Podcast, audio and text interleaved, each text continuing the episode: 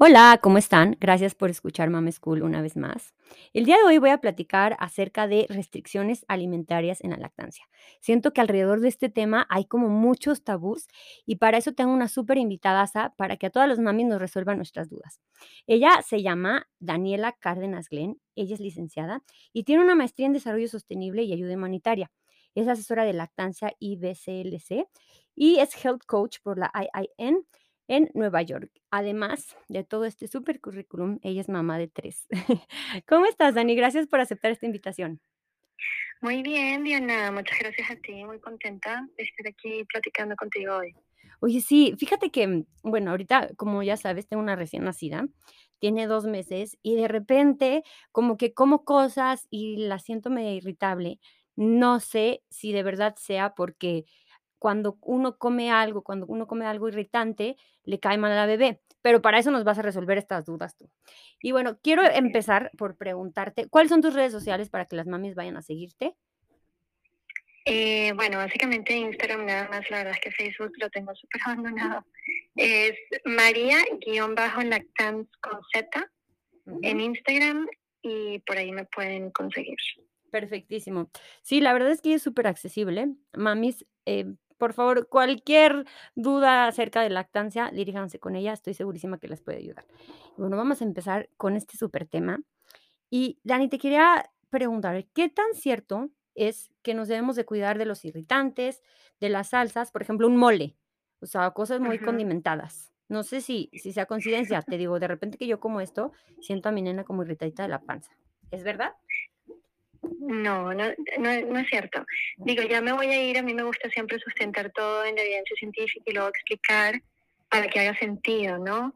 Este, siempre que me dicen lo de condimentado, siempre les digo, ¿cómo harán las mujeres en India? que comen súper condimentado, súper picante, ¿verdad? No me imagino yo a las señoras comiendo el arroz sin curry y el pollo sudado, ¿verdad?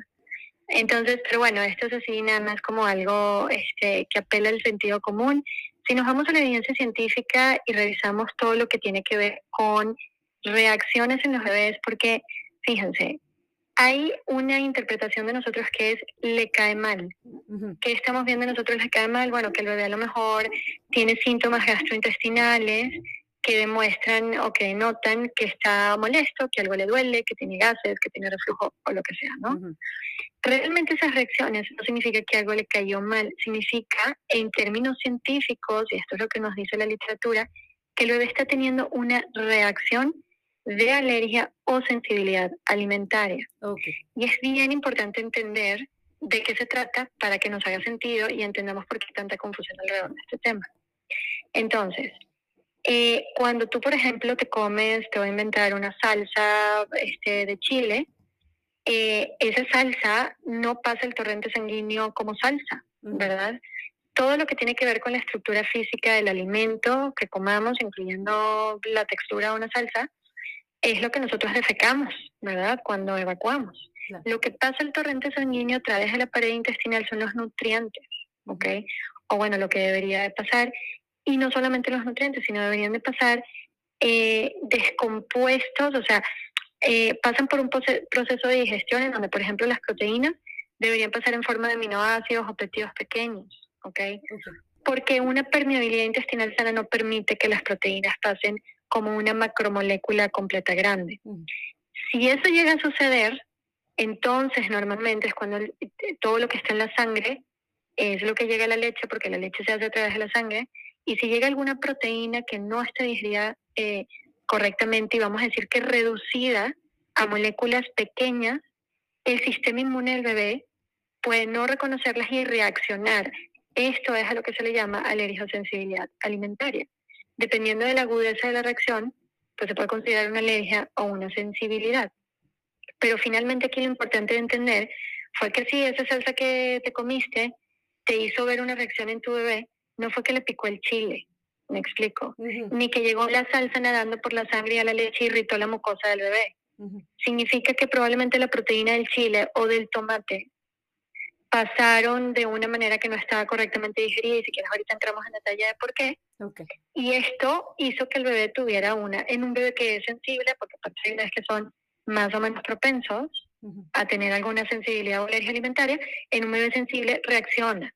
Y entonces vemos al bebé que está molesto, que algo le duele, que tiene gases, ¿verdad? Porque en estas reacciones inflamatorias el intestino del propio bebé produce los gases, ¿verdad? Ok, ok. Híjole. una, una última cosita ahí, o sea, ahorita que dije gases, es súper común que cuando se ve que lo detuvo esa reacción y tiene gases, se imaginen y dice, bueno, cuando yo como frijoles o como brócoli, me dan poquitos más gases. Esos gases dan porque el alimento físico al llegar al intestino grueso se fermenta con las bacterias y produce más gases que otro alimento. Sin embargo, los gases no se van, no cruzan la barrera intestinal a la sangre. Entonces, no es como que le comiste que te dio gases a los gases. No, los gases que estamos viendo en el bebé son gases que produce su propio intestino frente a la inflamación. Y esto nos ha pasado a todas alguna vez, ¿verdad? Claro. A ver, entonces, mencionas que se, que se inflaman. Eh, ¿Cómo nos podemos dar cuenta que nuestro bebé es como sensible a algún alimento? Bueno, eh, sencillamente es prueba y errores. Es exactamente, yo les digo, como, como si dijéramos, bueno, tu toddler es alérgico, el mío también, ¿me pasas tu lista? Pues no, ¿verdad? Por eso es completamente absurdo que aparte sea una lista igual para todos. Por eso yo digo que las listas son cada vez más largas porque obviamente siempre va a haber un niño que reaccione a algo diferente al otro. Claro. No se debe estandarizar, ¿verdad? sí, Y en estos casos, ¿sabes que tengo pendiente hablar con una alergóloga del tema porque quiero actualizarme bien en si realmente hay una manera de poder ver sensibilidades alimentarias a través de parches en bebés de estas edades? No estoy segura de que esto sea algo que se haga o que sea o qué tanto margen de error tenga o confiable, etcétera. Es algo que, que, tengo pendiente, pero digamos que hasta ahora o lo último que yo leí en literatura científica de tipo 2019-20 es dietas de eliminación, prueba y error, ¿verdad? O sea, lo primero, lo típico es ah, la proteína, la leche de vaca. ¿Por qué la leche de vaca? Si no es tanto un tema de gases, porque tiene una proteína que es altamente alergénica. Ok. Ok, entonces te vas con leche de vaca y el libro, la literatura dice leche de vaca, soya, gluten, huevo, pescado, nueces, cacahuates, etcétera. ¿Por qué? Porque son alimentos alergénicos. Y estamos hablando de que aquí el tema es alergénico, no de que le cayó mal, me explico. Entonces habría que, pero realmente puede ser cualquier otra cosa, puede ser el tomate o efectivamente puede ser el, el espárrago, ¿verdad? Porque todo tiene proteína. Este, pero tenemos que observar si a lo mejor alguna mamá una noche se come un sushi súper bañado en salsa de soya y el niño está en un grito después, pues sí estaría bien que sospeche. Híjole, esa soy yo. sí, esa soy yo, sí, totalmente.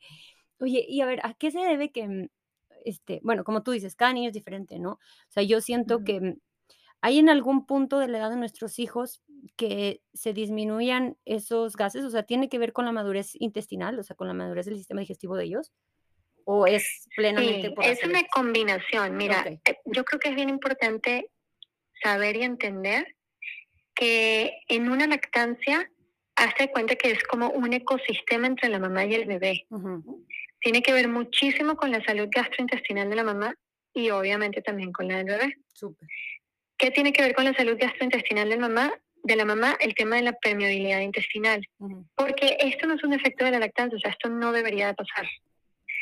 La razón de por qué pasa es porque hay mucosas alteradas en el sistema digestivo de la mamá, un, intestino con una mayor permeabilidad de la que debería de haber, que permite el paso de moléculas más grandes, ¿no?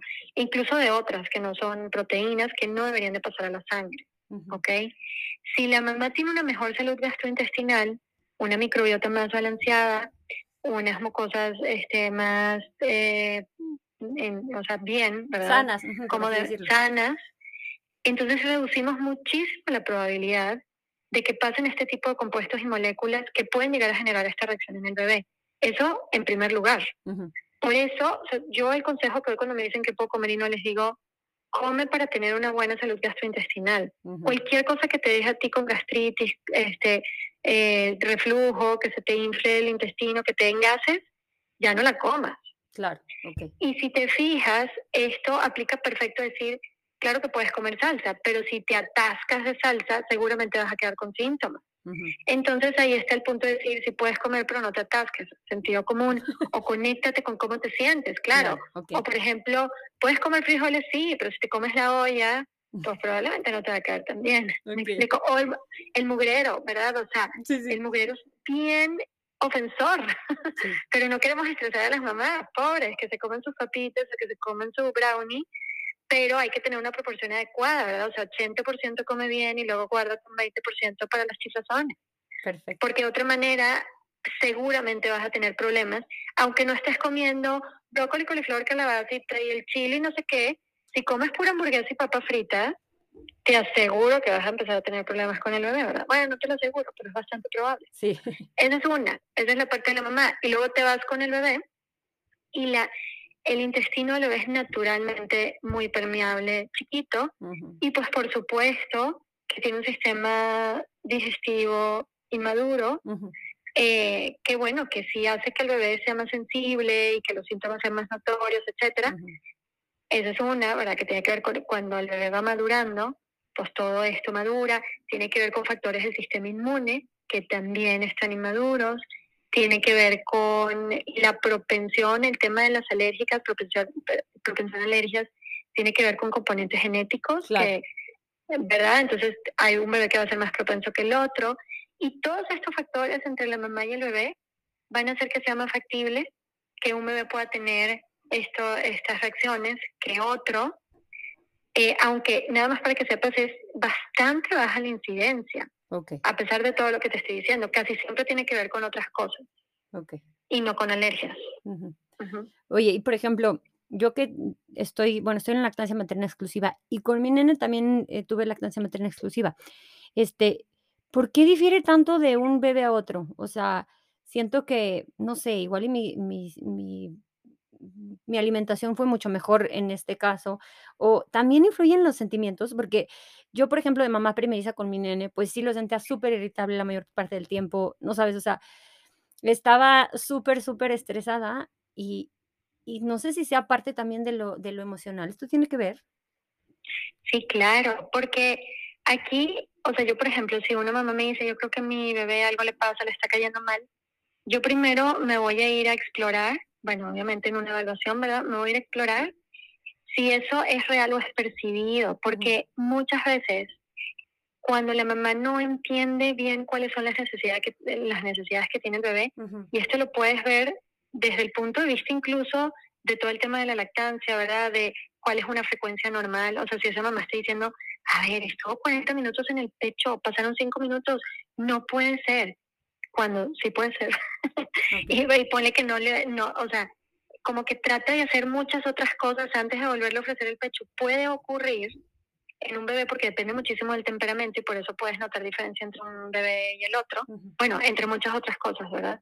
Este, que el bebé se va desregulando, o sea, va estresándose porque esa necesidad que tiene no se está atendiendo porque la mamá no la está interpretando correctamente, no porque no quiera, sino porque no entiende. Y entonces eh, se va estresando, estresando hasta que se va desregulando, desregulando. Y esta desregulación acaba en un estado simpático, que es el estado de fight or flight, con el cortisol altísimo y todo el, vamos a decir que la cascada química hormonal de una situación de mucho estrés. Y esta desregulación muchas veces sí puede, de hecho, segregar una hormona, por ejemplo, que se llama somatostatina, que esa hormona eh, hace cuenta que inhibe la función de otras hormonas que activan la digestión, la, la motilidad intestinal, etcétera. Entonces, algo que empieza derivado de una percepción, cuando el bebé se desregula, puede acabar en efectos fisiológicos, biológicos concretos, entre ellos, que puedan causar una molestia gastrointestinal real, pero no porque ese bebé tenga una alergia ni tenga un problema, sino por todo lo que empezó y cómo se fue escalando o puede ser que ni siquiera tenga la molestia gastrointestinal, sencillamente está estresado. Y como no lo puede calmar la mamá, en ese momento le ofrece el pecho y no lo va a agarrar, porque no va a agarrar cuando está tan estresado. La mamá dice, no entiendo qué tiene, no, no quiere nada, le duele la panza, pobrecito. ¿Me explico? Claro, es como la salida fácil. Así es, y muchas veces el, lo único que está pasando es esto. Y si llamas al pediatra y el niño está histérico atrás y le dices, no se calma con nada, y la mamá llora y el niño llora, pues obviamente el pediatra también te va a decir, dale esta ven. Claro, claro. Debe ser un coliquillo, ¿verdad? Me explico. Y en verdad no estaba pasando nada, nada más hay que entender al bebé. Y luego lo otro, cuando sí es real, casi siempre tiene que ver con temas de exceso de lactosa que causan una especie de intolerancia, que esto tiene, no tiene nada que ver con la dieta materna, tiene que ver con el manejo de la lactancia, con temas de sobreproducción, con otras cosas que lo único que hay que hacer es ajustar lo que está pasando en la lactancia y no modificar la dieta de la mamá. Son cosas diferentes. O sea, para eso tú nos puedes ayudar. Sí, exactamente. Para eso, en, o sea, un, en una asesoría, mm. lo que hace es evaluar todo esto muy a fondo para poder identificar qué está pasando y tratar de darle una solución. Sí, es que está impresionante. Son muchísimos factores, perdón. Muchísimos, muchísimos. No, nada más repetir que la, lo menos probable es que sea un tema de alergias. Ok. Sí, yo puedo notar esto muchísimo.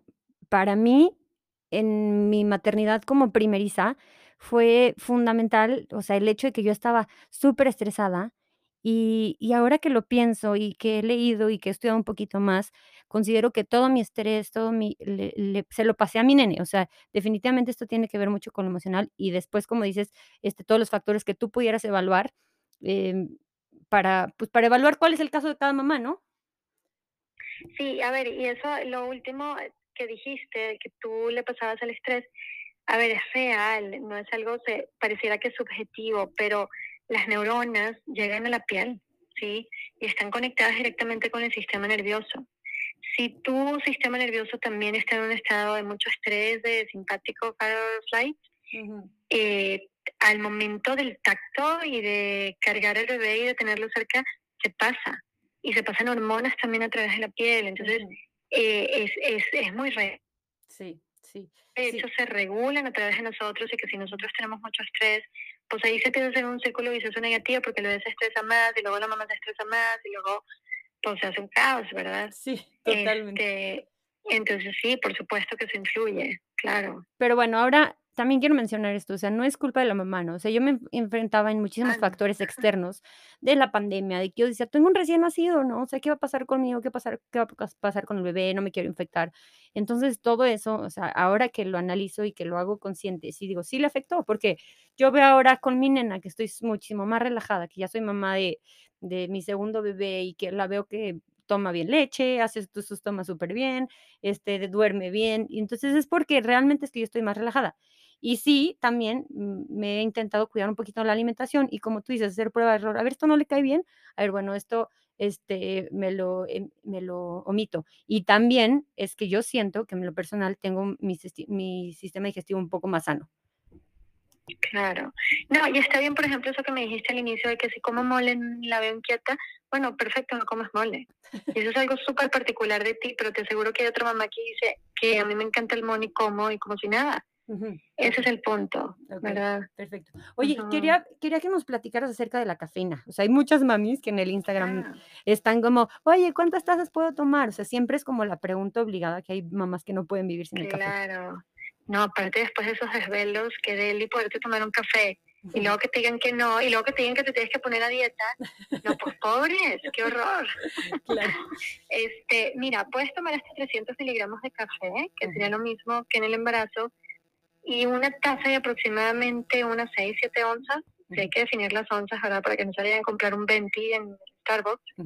Este, tiene alrededor de como 100 miligramos de cafeína. Entonces, realmente si se pueden tomar una taza en la mañana, yo no les recomendaría tomarse tres, la verdad, porque aparte como que no es muy saludable. La dosis que pasa de lo que toma la mamá a la leche está como en el punto 8 a 1.2 aproximadamente. Sí pasa, pero un bebé sano término tiene toda la capacidad de metabolizarlo. Incluso en el caso de bebés prematuros, acabo de hablar con una neonatóloga y me dijo, es igual, ¿verdad? Eh, ahí nada más la recomendación sería, no se lo tomen a las 5 de la tarde, porque como si iba a pasar, entonces pues está mejor tomárselo en la mañana, ¿verdad? O antes de la comida a lo mejor. Y si se toman una taza, por ejemplo, pueden estar tranquilas de que se van a comer tachito de chocolate o un té o quien se quiera tomar la coca, ¿verdad? No es saludable para el sistema digestivo, pero pues se vale. este, en términos de cafeína, pues eh, no, no debe preocuparse. Si se puede tomar cafeína, nomás no hay que excederse de 300 miligramos diarios. Ok, perfecto. Oye, yo, por ejemplo, sí me estoy quitando los lácteos. Este, porque pues sí, sí noto que como de repente se pone un poquito, mm, como molestita mi nena. Conforme pasa el tiempo, ¿se pueden ir aumentando la cantidad de lácteos que vaya comiendo? O sea, ¿crees que ella vaya? Sí. Ok. Totalmente. Va madurando y, y sí te lo recomendaría así, un poquito gradual, no tipo de repente un día comer demasiado. Porque sí hace la diferencia la cantidad, hace la diferencia la calidad del lácteo. Okay. Porque eso todo tiene implicaciones sobre el sistema digestivo, que ya dijimos que es muy importante tú le metes una carga muy pesada de lácteos al sistema digestivo, probablemente va a haber, va a contribuir a disbiosis, a eh, alterar mucosas, a permear el intestino, etcétera, ¿verdad? Y la calidad del lácteo 100%. Este, entonces, si se quieren comer un parmigiano rillano, un roquefort fermentado, ¿verdad? No, no se crean, pero sí, o sea, dentro de lo que escojan, sepan que la calidad y la cantidad definitivamente influye. Hace la diferencia. Ok. Y esto, yo que me estoy quitando los lácteos, a las mamás que, que pues no están consumiendo como de fuentes de alimento eh, calcio, ¿recomiendas algún suplemento de, de, calcio? O bueno, ese es ya cada, cada caso, ¿no? Mira, la, digo, esto ya es tema de que lo ven con sus nutriólogos, yo soy así como que súper respetuosa, a pesar de que soy health coach, pues health coach no es nutrióloga, es, diferente. Eh, eso es algo que lo pueden ver en lactancia, guías así generales, no está indicado un suplemento de, calcio. Okay. O sea, no es algo que sea necesario, es algo que a través de la alimentación se debería cubrir de manera natural, aun y cuando no coman lácteos, siempre y cuando se consuma de otras fuentes, ¿verdad? Que hay muchos otros alimentos que tienen lácteos. Ahora, saber si el tipo de dieta que cada quien tiene está cubriendo esos requerimientos y a lo mejor otras cosas probablemente pues en su antecedente y su historia y otras cosas que lo puede evaluar un profesional, en, o sea, un licenciado en nutrición, este, pues lo pueden ver, ¿verdad? Cada quien, o a lo mejor con sus ginecólogos o lo que sea, se lo pueden tomar, tampoco ¿verdad? va a hacer daño, pero no es como que se recomienda así de manera formal a través de guías generales de lactancia, no. Ok. Oye, y a ver, mi última pregunta, y después ya le haces alguna recomendación a nuestras mamis yo siento que debo de tomar muchísima agua, o sea, de verdad que para mí son como más de 4 litros al día para que esté produciendo bien leche. Y ya lo he notado y lo he comprobado mucho. Esto, ¿hay, un, hay un indicador de, de, cuánto es el agua que debemos de tomar o, o también depende de cada mami? Mira, el cálculo sí se puede sacar súper exacto, ¿verdad? Dependiendo de pues, la estatura, el peso, la masa muscular, como que varias cosillas se pudiera calcular así como que súper exacto para cada quien. Sin embargo, en general, aquí lo importante es que la mamá esté bien hidratada. No que tome más, o sea, no porque tomes más agua vas a tener más leche, sencillamente que si estás un poco deshidratada, disminuye un poco el volumen. Entonces, bien hidratada para la mayoría en etapa de lactancia está en alrededor de 3 litros, pero esto puede ser un poquito más o un poquito menos dependiendo de cada quien, dependiendo del calor, dependiendo de muchas otras características que puedas hacer que necesites un poco más o un poco menos para estar correctamente hidratada. Ok. ¿No? Sí. Oye, Dani, bueno, quiero que les des una recomendación a las mamis, que las invites a, pues, a seguirte o a tomar alguna asesoría de los beneficios de... Yo, de verdad es que si una, una lactancia para las mamis que, que como que son súper pro lactancia como yo, una lactancia mm, sana, una lactancia feliz, lo es todo en, cuando empiezas en tu maternidad. Este, entonces quiero que, que las invites, que les des un consejito y, pues no sé, algo que quieras agregar. Este, pues nada, yo sí creo que las que están embarazadas vale muchísimo la pena la preparación. Me gusta decir preparación porque va mucho más allá de solamente la información. Esto es bien importante, pero empieza por la información, entonces sí, eso en primer lugar.